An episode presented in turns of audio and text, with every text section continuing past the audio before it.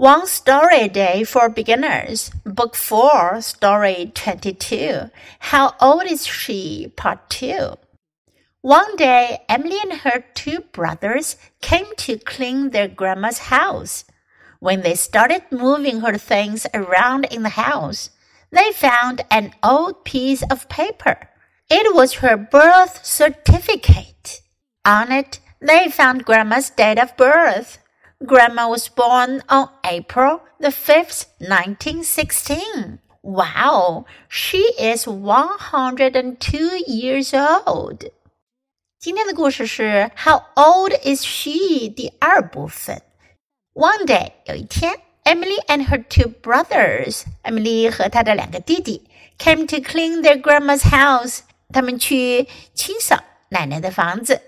when they started moving her things around in the house，当他们开始在屋子里搬动奶奶的东西，they found an old piece of paper。他们找到一张很旧的纸。It was her birth certificate.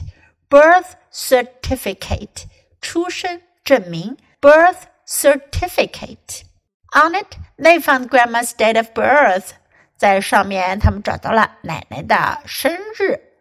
Grandma was born on April the fifth, nineteen sixteen。奶奶出生于一九一六年四月五号。Wow, she is one hundred and two years old。哇，那她已经一百零二岁了。因为这本书呢是二零一八年出的，所以呢，按照二零一八年来算呢，他是一百零二岁了。那如果按照今年二零二二年，他有多大了呢？How old is she？你会算吗？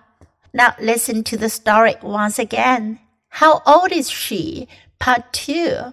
One day, Emily and her two brothers came to clean their grandma's house. When they started moving her things around in the house, they found an old piece of paper. It was her birth certificate. On it, they found Grandma's date of birth. Grandma was born on April the 5th, 1916. Wow, she is 102 years old.